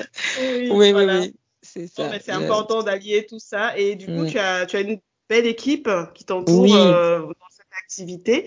Oui. Euh, et ça se passe plutôt bien. Comment euh, Oui, ça se passe bien. Ah oui, euh, j'ai vraiment, moi je trouve que c'est une chance que j'ai du coup euh, de ma formation RH et du fait Mhm. que j'ai eu une expérience voilà dans l'immobilier, donc j'ai appris beaucoup et j'essaie vraiment de faire en sorte euh, de, de, de traiter au mieux mes collaboratrices. Et on est là, on est une équipe de de 10 personnes et franchement ça se passe super bien. On est voilà, j'essaie de faire tout, des, tout- enfin une fois par mois, on fait des événements ensemble, euh, même si c'est sur des journées de travail. Hein, je vais bloquer, on reçoit pas de clientes. Ah, Et voilà, on va faire des petits ateliers euh, pour découvrir chacun aussi le travail de chacune. Donc comme ça, tout le monde sait qui, comment chacune entre guillemets souffre dans son travail. Après, on mange ensemble, on rigole ensemble. Voilà. Bon, on n'est pas non plus des copines, mais oui. euh, moi, je veux vraiment qu'elle travaille dans un environnement agréable parce que c'est super important et Oui. aussi qu'elle se forme. Pour moi, ça c'est important d'avoir euh, des, personnes qui sont compétentes dans leur domaine et qui se forment. Donc, euh, je leur dis toujours, si tu as envie de faire quelque chose, si tu as l'impression que sur un sujet tu arrives pas, tu galères, tu me dis, on trouve une formation, tu cherches. Moi, je, je, je veux t'accompagner dans ça. Il y a qu'en se formant qu'on peut être performant. Donc Oui. euh, voilà, j'insiste beaucoup sur ça. Mais euh, globalement, oui, ça se passe bien. J'ai eu vraiment un cas qui a été un peu compliqué euh, au moment de ma grossesse. C'est vrai que ça m'a un peu traumatisée. Oui. Mais euh, voilà, pour le reste, ça se passe. euh, J'ai de la chance de ce côté-là. Et puis bon, je pense que par ma nature, ça se passe bien. Mm. C'est, une chance parce que c'est pas évident. Il y a ce côté-là aussi qui peut euh, poser problème, hein, manager euh, des, des, des personnes. euh, voilà, c'est pas toujours évident. Et tant mieux si ça se passe bien. Et du coup, tu fais des formations au sein de ton C'est institut. Ben, en fait, on Ouais. est les, on fait les deux puisqu'on a une partie atelier Oui. de fabrication qui fabrique, qui, qui modifie, qui colore, qui découpe, etc. Et la partie institut capillaire qui va faire la pose, qui va faire les essayages, qui va, tu vois, donc euh, on a les deux en fait au même endroit. Donc on appelle ça c'est un atelier ou un institut. Donc oui, oui, je, je fais des formations. Euh, c'est facile de rentrer en contact avec toi. Comment ça se passe Euh, Est-ce que tu es sollicité Et si oui, comment comment ça se passe en général? Euh, Alors oui, je suis sollicitée, mais de manière, je pense, assez raisonnable, puisque je suis assez discrète, on va dire, sur Ah, tout ce qui est d'accord. média. C'est maintenant que je commence vraiment, on va dire, à, à parler, parce que j'estime que maintenant, euh, l'activité, on va dire, euh, arrive à tourner toute seule. J'ai mis en place ce qu'il faut. Parce qu'avant, je me disais, non, je travaille encore trop dur. Tu vas pas tra- travailler dur comme ça et, et aller. Quel exemple tu vas aller donner, en fait? Donc, moi, j'ai besoin d'être alignée, en fait, avec moi et avec vraiment la réalité de mon quotidien. Donc, maintenant, effectivement, euh, je suis plus euh, ouverte. À accompagner les gens. Donc, on- moi, on peut me contacter assez facilement. hein. Il y a soit sur Instagram, euh, soit sur LinkedIn. Sur LinkedIn aussi, je, je, je, je suis très active. Donc, on peut me contacter. Et puis voilà, nous, alors les- la plupart des formations que je fais, moi, c'est souvent pour des distributeurs. Donc, en fait, c'est des gens, ça peut être, euh, ben, on a en, en Guyane, en Martinique, euh, au Luxembourg. Donc, des gens qui veulent distribuer nos produits. Donc là, comme ça, elles ont vraiment le, le package complet. C'est-à-dire, nous, tout ce qu'on fait, et elles peuvent au moins après redistribuer nos produits euh, avec le même niveau de qualité que nous, on va dire. D'accord. Moi, j'allais te demander si tu avais euh, l'intention d'avoir des franchises, mais tu, tu distribues plutôt, c'est ça? Exactement, c'est ça. Donc pour l'instant, Mm, c'est plus des, euh, des un réseau de distribution. Donc la personne, elle a par exemple déjà un institut de beauté et elle veut Mhm. rajouter cette prestation, cette offre complémentaire à, ses clientes ou les patientes, parce qu'en fait c'est ça. des- Elle a des fois, ben, en Martinique en l'occurrence, euh, Keita a des personnes qui viennent qui sont en chimio, qui n'ont pas de solution. Et donc, elle, elle veut leur pouvoir leur proposer, sachant que du coup, nos produits sont pris en charge et nous sommes agréés par la sécurité sociale. Donc, du coup, ça permet une prise en charge pour ces patientes. J'ai vu ça, c'est super intéressant. Euh, Mm. euh, comment ça s'est passé euh, pour, enfin, comment tu as trouvé, comment tu as obtenu l'agrément? Ça s'est passé comment? Eh ben, c'était en discutant finalement avec une cliente qui m'expliquait que euh, euh, qu'elle avait fait une prothèse euh, je sais même plus, c'est au niveau de l'épaule ou quoi, et qu'elle s'était fait rembourser. Donc elle me dit pourquoi est-ce que les perruques se feraient pas rembourser? Je lui dis ah oui c'est vrai, c'est pas une mauvaise idée puisque ça s'appelle aussi des prothèses capillaires. Capillaires oui, tout à Voilà. Et donc je me suis renseignée euh, auprès de la Sécu. Alors ça m'a pris un an et demi entre le oh temps le jour 1 où j'ai commencé à chercher l'info, la trouver et ensuite pouvoir euh, avoir l'agrément. Donc pour l'agrément après, on doit faire une formation. Donc pour qu'il montre qu'on sait accueillir, euh, on va dire, ce public-là, parce qu'il y a vraiment un aspect psychologique qui est important, qu'on a aussi des locaux physiques avec des cabines privées, avec possibilité d'essayer, avec euh, possibilité de revenir, voilà, si ça convient pas, avec SAV vraiment présent. Donc, euh, ils viennent faire un contrôle pour vérifier tout ça. Et ensuite, euh, c'est là qu'on obtient finalement euh, l'agrément. Mm. D'accord. Oui, donc il faut, euh, il faut tout ça, il faut, je sais pas, il faut des numéros, un numéro à dédier, enfin je sais pas. Bon, je, oui, travaille un petit peu dans les mutuelles, donc du ah, coup en fait oui. c'est que dans un numéro finesse, comme les médecins. Oui, voilà. Les remboursements, il faut un numéro finesse, euh, des ça. fois pour certaines prestations et tout. Donc, Exactement. donc tu as pu, tu es passé par tout ça et pour pouvoir euh, être euh, voilà faire partie des, des, des organismes qu'on rembourse en fait sur lesquels on rembourse euh, des prothèses capillaires. Très bien, très bien. Ça. Et euh, ta clientèle en fait, je suis curieuse de savoir, est-ce que tu n'as que des personnes qui souffrent donc de perte de cheveux ou tu as aussi des clientes ben, comme moi qui ont juste envie de d'avoir une belle tête en fait. Ben, oui, oui, on a les deux. On a les deux types de clientèle. Donc là, là c'est vrai qu'il y a une forte dominante de clientèle, comme on peut dire, médicale, parce que je mmh. pense que naturellement, dans ma communication, je me suis tournée vers elle. Puisqu'au fil du temps, je pense que je me suis rendu compte que c'est ce que j'avais envie de faire, c'est-à-dire apporter euh, un plus à ces femmes qui avaient peut-être plus besoin de moi. Donc forcément, ben, en général, la manière dont on communique, on reçoit toujours un peu la clientèle euh, à laquelle on s'adresse. Donc voilà, mais sinon, non, non, j'ai vraiment tout type de femmes. Moi-même, je porte vraiment des perruques, je change, ou des fois j'ai mes cheveux plus par coquetterie, euh, mais ça m'empêche pas justement de, prendre en compte, elles, leurs besoins et, euh, et de leur apporter des solutions. Mais on a les deux. Donc on a clientèle esthétique, clientèle médicale, on va dire peut-être, euh, allez, 30%, 70% médicale. Et euh, dans toute cette clientèle-là, c'est ce que j'adore, c'est qu'il y a vraiment une variété infinie. On a toutes les euh, cultures euh, mmh. européenne, asiatique, euh, Afrique du Nord, enfin Maghreb, Afrique, Antilles. Donc c'est vraiment, c'est un mélange riche, même dans l'équipe aussi. J'aime beaucoup ça, moi, la, ah, la richesse et le, le brassage, on va dire. Le brassage culturel. Culturel, exactement. Mmh. D'accord.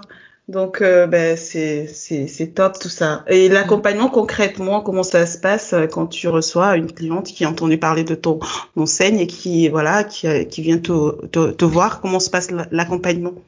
Alors, l'accompagnement, il dépend. Donc, il peut être sous deux formes quand on vient justement pour un entre guillemets avec une ordonnance, donc pour un problème médical, donc on vous accueille en cabine, c'est sur rendez-vous, vous prenez le temps, on prend le temps qu'il faut, hein, si c'est 30 minutes, si c'est une heure, vous pouvez essayer vraiment tous les types de prothèses que vous souhaitez, et après, donc soit on a déjà sur place en stock ce qui vous plaît et à ce moment-là il y a juste un travail d'installation de personnalisation quand même parce que l'idée c'est toujours ça c'est d'être le plus proche possible de ce que vous aviez euh, au départ. Donc voilà Sinon, bah, on passe à une commande sur mesure. Et là, les délais, ça peut aller juste de 8 à 10 semaines, puisque comme je l'expliquais au, au, départ, euh, c'est un travail artisanal qui est fait main. Et donc, pour faire une prothèse, il faut 100 heures de travail. Donc, c'est une personne. Wow. Voilà, donc on mobilise une, une, salariée pendant un mois. Donc, euh, bon, forcément, euh, la cliente, bah, elle doit attendre le temps que ça se fait. C'est vraiment comme, on va dire, euh, des robes sur mesure ou du vêtement sur mesure. Voilà, on essaie vraiment de faire du sur mesure. Et l'accompagnement, c'est vraiment l'aider. Donc, par exemple, si elle a des problématiques au niveau des cils, des sourcils, on a des partenariats avec euh, des centres dans, le quartier qui peuvent faire des offres pour les poses de cils. des, on fait des massages, des soins du cuir chevelu. On conseille des produits aussi. Et euh, on fait des journées bien-être. On fait, enfin mm -hmm. ça c'était avant le confinement, mais on reprend ce samedi d'ailleurs. Ah, mais euh, super. voilà, tout une fois par mois, les premiers samedis de chaque mois, en tout cas avant le confinement, on faisait une journée porte ouverte, euh, focus bien-être. Donc on peut venir euh, une masseuse énergéticienne, on peut faire venir euh, une maquilleuse qui maquille vraiment avec eux des produits véganes, et tout ça c'est gratuit. Donc au moins c'est des choses qui ah. participent un peu euh, au processus thérapeutique et qui, qui aident en fait à mieux accepter la maladie. Donc, quand c'est les chimios, c'est des maladies et donc euh, la perte de cheveux est transitoire. Mais quand c'est des pelades, ou des alopécies, parfois on ne sait pas. Parfois ça peut être définitif. Et là aussi, il faut faire un, il y a un travail d'acceptation qui est pas toujours évident, surtout socialement aujourd'hui où l'apparence joue un rôle très important. Tout à et, fait. euh, et donc voilà. Donc nous, on essaye à notre manière un peu d'accompagner ça. Et puis le deuxième aspect, c'est plus pour les euh, filles afro ou afro-antillaises qui veulent aussi Mhm. entretenir leurs cheveux en dessous et qui ne savent pas comment faire, et ben on les accompagne aussi, c'est-à-dire que elles ont des packages, on fait le soin sur leurs cheveux naturels et la perruque c'est un allié on va dire pour la pousse, etc. Et puis on revérifie tous les deux mois, on peut même faire un diagnostic capillaire comme ça on voit que le cuir chevelu s'est assaini, que le cheveu s'est épaissi, etc., etc.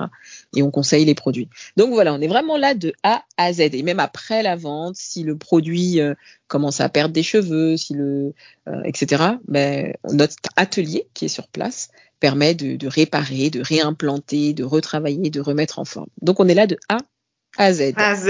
Et vous avez des produits de votre propre, euh, tu as des produits de ta marque euh, ou pour oui, euh, alors on a les une soins gamme, capillaires? Tout D'accord. à fait, mais c'est vraiment plus pour pour les perruques. Donc c'est un shampoing, un soin et une huile, une huile sèche. Donc l'idée c'est de vraiment de retravailler dessus pour retravailler un peu la composition, pour qu'elle soit encore plus naturelle, bien qu'elle n'ait pas forcément de contact avec la peau. Hein, c'est plus pour les perruques.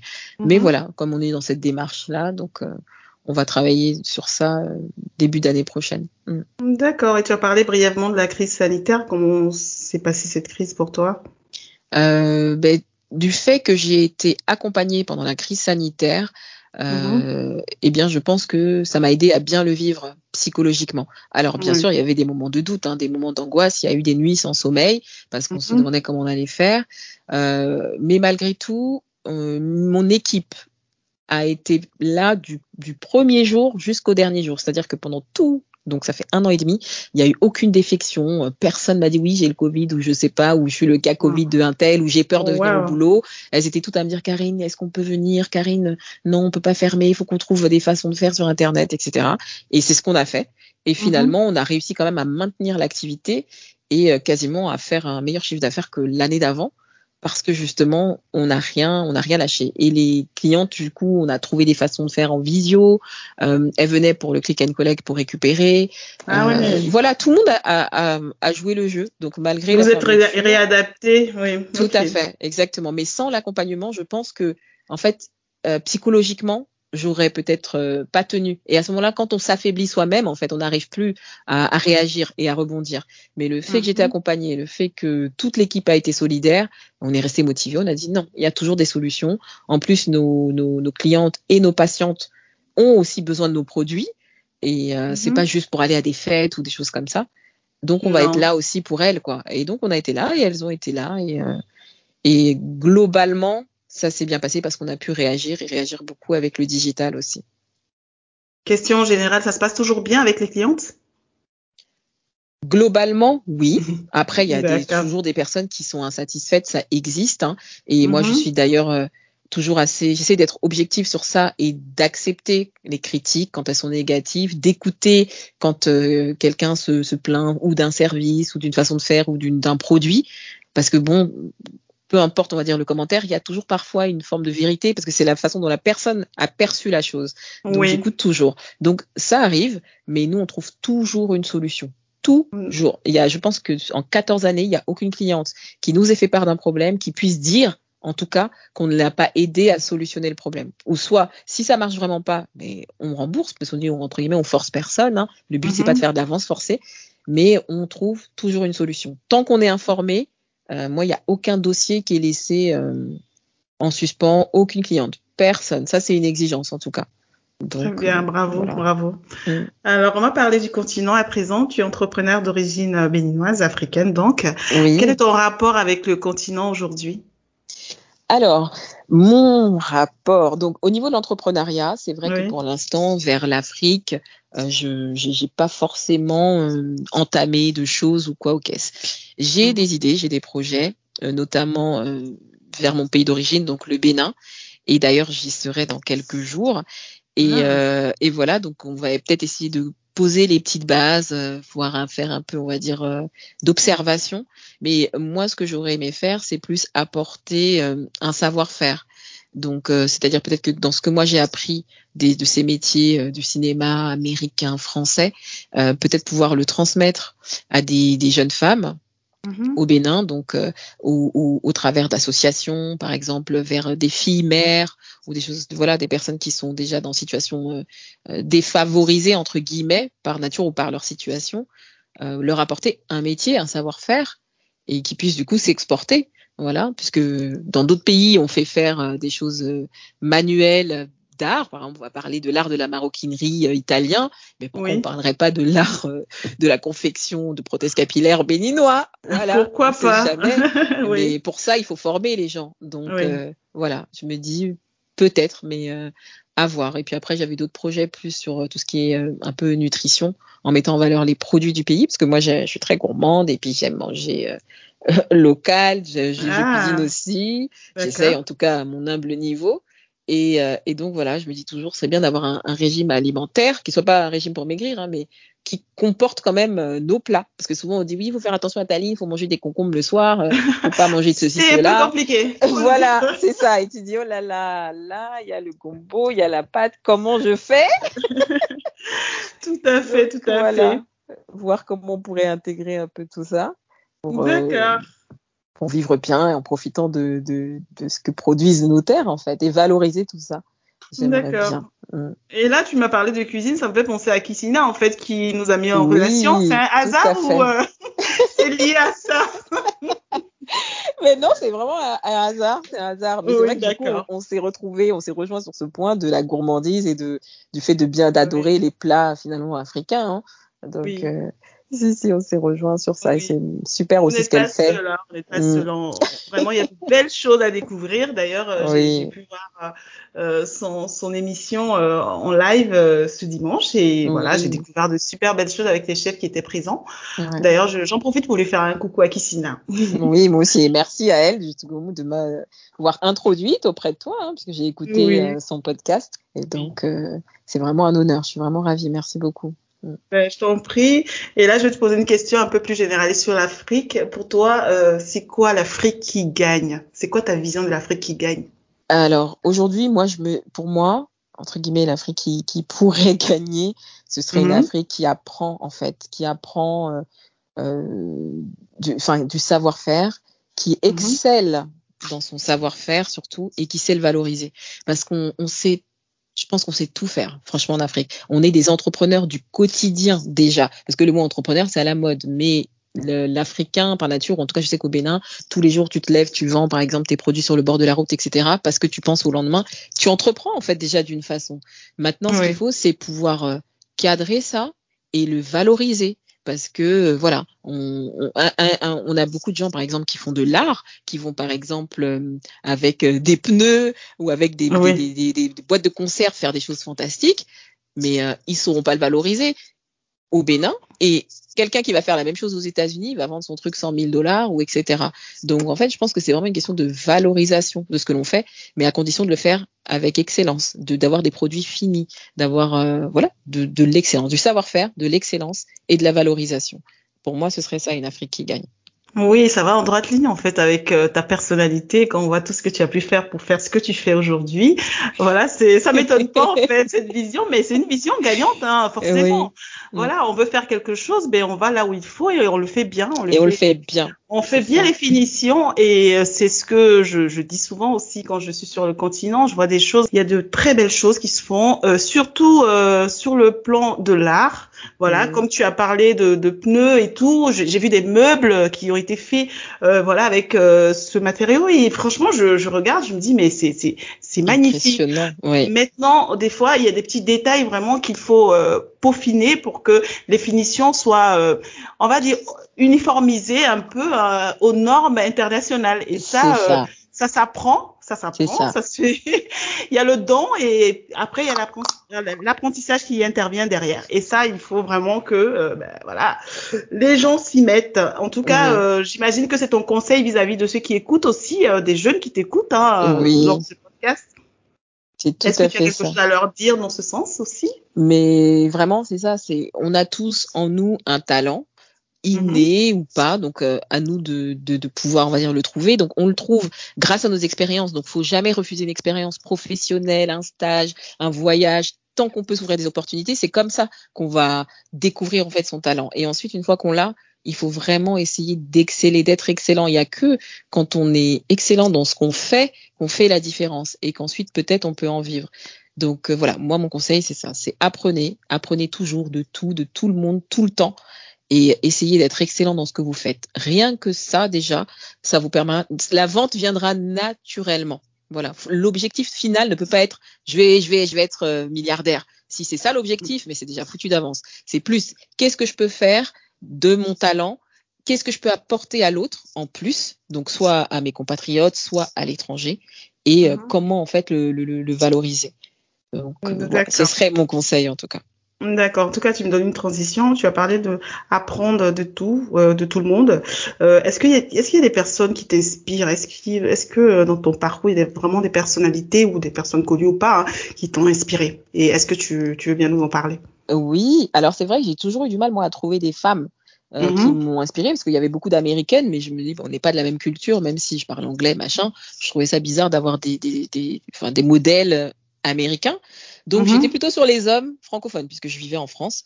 Donc euh, c'est vrai que c'est pas des références très modernes, mais voilà, il y avait Alain Flelou et euh, Pierre ah. Hermé. Donc Alain Flelou c'est les lunettes et Pierre Hermé lui il est pâtissier, chocolatier, il fait les macarons. Donc en fait c'est leur parcours que, que, je trouve intéressant parce que c'est des artisans à la base et la manière dont ils ont développé leur activité, qui l'ont rendu pérenne, qui se déploie maintenant dans le monde entier, de la manière dont ils ont communiqué. Donc j'ai toujours été impressionnée par ça.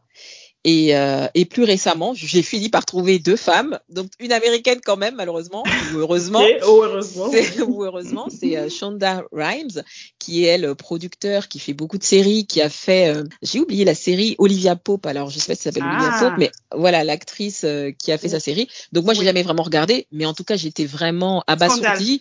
Voilà scandale, exactement scandale, Grey's Anatomy, etc. Aujourd'hui elle, elle produit pour Netflix, donc j'étais abasourdie de voir une femme noire qui a réussi à monter son art à ce tel niveau d'excellence, donc je reviens toujours à la même chose, ah. et qui le vend maintenant au monde entier. Elle est demandée, voilà, c'est c'est fini. Maintenant on sait, elle fait, c'est toujours qualitatif et c'est réglé. Et donc moi ça m'a impressionné. Et plus récemment maintenant, euh, c'est une euh, femme euh, qui, qui, qui, monte en puissance, on va dire, sur le marché euh, du, du, produit pour les cheveux bouclés afro-naturels qui s'appelle Kelly Massol et, euh, et donc elle a l'entreprise qui s'appelle Les Secrets de Loli. Et je l'ai vraiment, je l'ai rencontrée quoi il y a deux ans sur euh, la foire de Paris parce qu'on avait des stands aussi. Et euh, voilà, je suis vraiment impressionnée par ce qu'elle a pu faire et la façon dont elle a pu le faire. Donc il y a beaucoup de choses sur elle sur internet. N'hésitez pas à regarder. voilà, elle est très inspirante, très hein. captivante. Oui, tout à fait. Mm.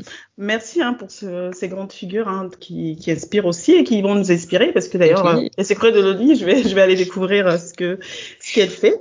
Et voilà, notre podcast tire tout doucement vers sa fin et j'ai envie de profiter de ta présence quand même pour donner euh, des petites astuces quand même, euh, vu que je suis africaine et que euh, nos cheveux ont une importance capitale dans notre féminité. voilà, ça, on, ne le cache pas. Hein, donc, est-ce que tu as des astuces? Parce que on a parlé d'alopécie et je sais qu'il y a beaucoup de personnes, beaucoup de femmes hein, africaines qui en souffrent, malheureusement. Oui, c'est vrai. Et est-ce que tu as des petites astuces comme ça dont on peut profiter dans ce podcast? Alors oui, donc c'est vrai que souvent pour l'alopécie, en soi, c'est des, des petites astuces, mais de bon sens. Alors, on s'y refuse parce que c'est chiant, parce que ça prend du temps, parce que c'est pas esthétique. Mais en fait, le, les gestes les plus simples sont, sont, sont les meilleurs. Donc, en, en gros, euh, ce qu'il faut, c'est surtout bah, déjà, quand on porte des compléments, ça peut être des, tresses, des tissages, des perruques, ce qu'il faut, c'est les, les retirer à des fréquences, on va dire, de 2-3 semaines. Faut pas garder, en fait, euh, tout ce qui va peser sur le cheveu ou sur la bordure des cheveux, faut pas le garder trop longtemps. Déjà, ah. premièrement. Ouais, parce que du coup, ça a un effet de traction. Ça tire, en fait, le cheveu vers le bas. Euh, ensuite, euh, le, les, les, chignons trop tirés, parce que du coup, il y a aussi cette nouvelle mode de plaquer ses cheveux avec les, les crèmes Edge. Donc ça aussi, c'est très cassant au final hein, pour le cheveu. C'est vraiment cassant. Euh, pour le cheveu. Donc, il faut vraiment limiter l'utilisation ou les laver en fait chaque soir. Faut pas laisser en fait le cuir chevelu étouffé de matière, voilà, ou alourdi avec en fait des extensions. Et ensuite, c'est tout ce qui est euh, massage. Donc, il y a les massages, il y a le grattage aussi du cuir chevelu. Euh, il y a un jeune homme qui s'appelle NC Bentoum. Euh, pareil aussi, je, je t'invite à aller regarder un peu ce qu'il fait. Et en plus, c'est un homme, donc ça change vraiment, ça change beaucoup. Et euh, donc voilà, lui, il travaille vraiment sur le cheveu naturel, le retour à l'ancestralité. Il propose vraiment des soins très naturel, très basique. On se masse le cuir Ah. chevelu, on gratte le cuir chevelu, on le désincruste en fait de ses euh, impuretés et ensuite on fait des bains d'huile, des huiles qu'on frictionne vraiment, euh, enfin au niveau des bordures, au niveau des zones qui sont euh, dégarnies ou qui perdent leurs cheveux. Et en général, euh, si c'est vraiment lié à une traction, en général, il y a toujours une repousse en fait qui arrive. Et puis après, vraiment en dernier lieu, c'est consulter un dermatologue et faire un, un diagnostic capillaire. Parce que parfois on n'ose pas, et mais Oui, parfois c'est juste une histoire de complément alimentaire. hein. Mm.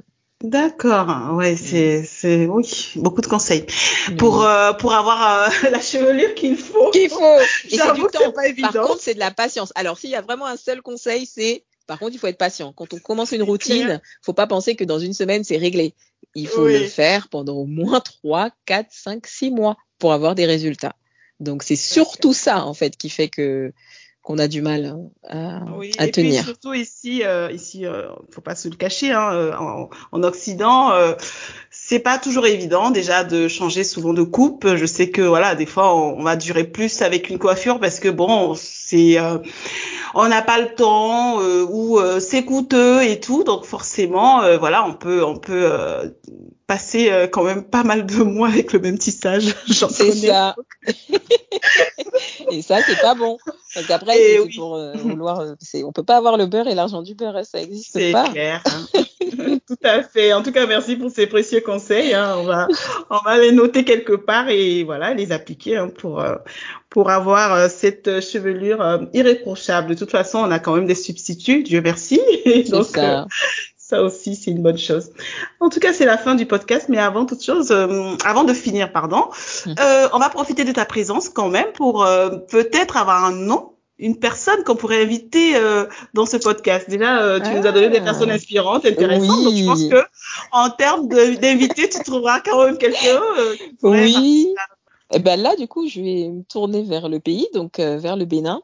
C'est une fille qui a été une de nos clientes. Elle s'était coiffée pour son mariage et je me suis rendu compte qu'elle était béninoise. Elle s'appelle Christelle Assoba. Et en fait, euh, elle, a, elle est repartie de, la France finalement. Elle, est- elle fait son retour au pays et elle a deux, deux structures. Une structure associative qui est vraiment dans tout ce qui est promotion et l'éducation de la santé sexuelle des, des jeunes, des jeunes adolescents en fait. Et c'est souvent des sujets qui sont un peu euh, tus ou un peu tabous, en tout cas en Afrique. Donc elle œuvre beaucoup pour ça depuis plusieurs années. Et également une structure euh, qui fabrique du karité euh, naturel, extrait de matière artisanale. Et elle est vraiment dans une démarche euh, de qualité dans tout ce qu'elle fait. Et voilà, je me dis que ça peut être euh, euh, intéressant pour tes auditeurs en fait d'écouter son parcours et ses expériences. Merci beaucoup en tout cas pour cette recommandation. Et avant de finir, quand même, euh, on va prendre l'adresse quand même de ton institut euh, à Paris. Oui. oui, alors je suis à Paris, au centre de Paris, à Bastille. Voilà, on reçoit ce rendez-vous. On est euh, 19 rue de Charenton. Donc, Mhm. euh, vous pouvez vous connecter sur Internet. D'ailleurs, le, le site, euh, le nouveau site sort dans deux jours. C'est l'artisandusublime.com. Et là, vous avez toutes les infos. On a également Instagram, on a Facebook. Et si vous voulez me contacter moi personnellement, donc là, il y a plus LinkedIn et c'est Karine Mas, M-A-S. D'accord, on mettra tous les liens de toute façon euh, dans le podcast pour que les personnes euh, qui euh, voilà voudraient entrer en contact avec toi ou prendre des rendez-vous, pourquoi pas, puissent te contacter. C'est la fin, Karine. C'était un super moment. J'ai pas vu le temps passer. Oui, moi aussi, je me revois. Ouais, je Bon, vois le temps. J'espère que les auditeurs pourront écouter tout jusqu'à la fin. Alors, c'est ce que je dis toujours. C'est vrai, ça peut être long. D'ailleurs, je vais en profiter, hein. C'était la fin, mais bon. ça peut, le podcast peut être long. Mais ce que j'explique souvent, c'est, euh, plaçons les choses dans leur contexte. Là, on parle d'un parcours, on parle d'une histoire, on parle de, de, de, de, de détails d'un parcours. C'est normal que ce soit long je pense. Oui. Hein. Et là Ah, encore, je, pense qu'on a fait un petit résumé et ça s'écoute comme un, un livre audio. Ça s'écoute, euh, ben, voilà, sur euh, sur un trajet euh, et ça peut s'écouter euh, sur euh, une durée euh, indéterminée vu que c'est un fait. contenu intemporel qui est disponible euh, sur une plateforme. Donc euh, voilà, il faut le prendre comme ça. Et c'est clair que euh, la durée, ben, si on, on, on place le podcast dans son contexte euh, de, de contenu indépendant, euh, intemporel, ben, une heure, ce n'est rien hein, dans une vrai. vie. Hein, voilà, je pense que ça peut se faire. J'en ai écouté hein, des podcasts de deux heures. Hein, donc, euh, Oui, je suis après, tout voilà. à fait d'accord. Surtout quand c'est enrichissant, ouais. Oui, voilà, voilà, Mm. c'est ça, c'est ce que tu disais. Tu as parlé de- d'écouter des parcours d'entrepreneurs quand Oui, on, on fait des rencontres et tout. Ça, ça nous booste et c'est aussi l'objectif de ce podcast, d'entendre Mm. des personnes qui sont passées par des expériences. Et euh, en écoutant un podcast, on peut tomber sur une expérience en fait euh, euh, qu'on est en train de vivre en fait. Et ça, on se pose des questions.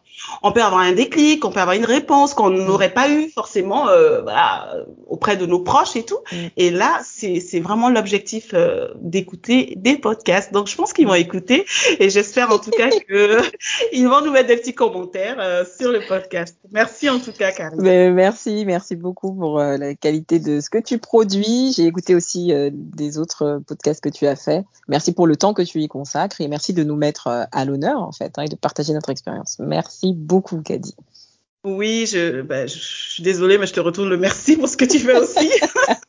on va pas arrêter, là, on va s'envoyer Oui, c'est clair. on va pas finir.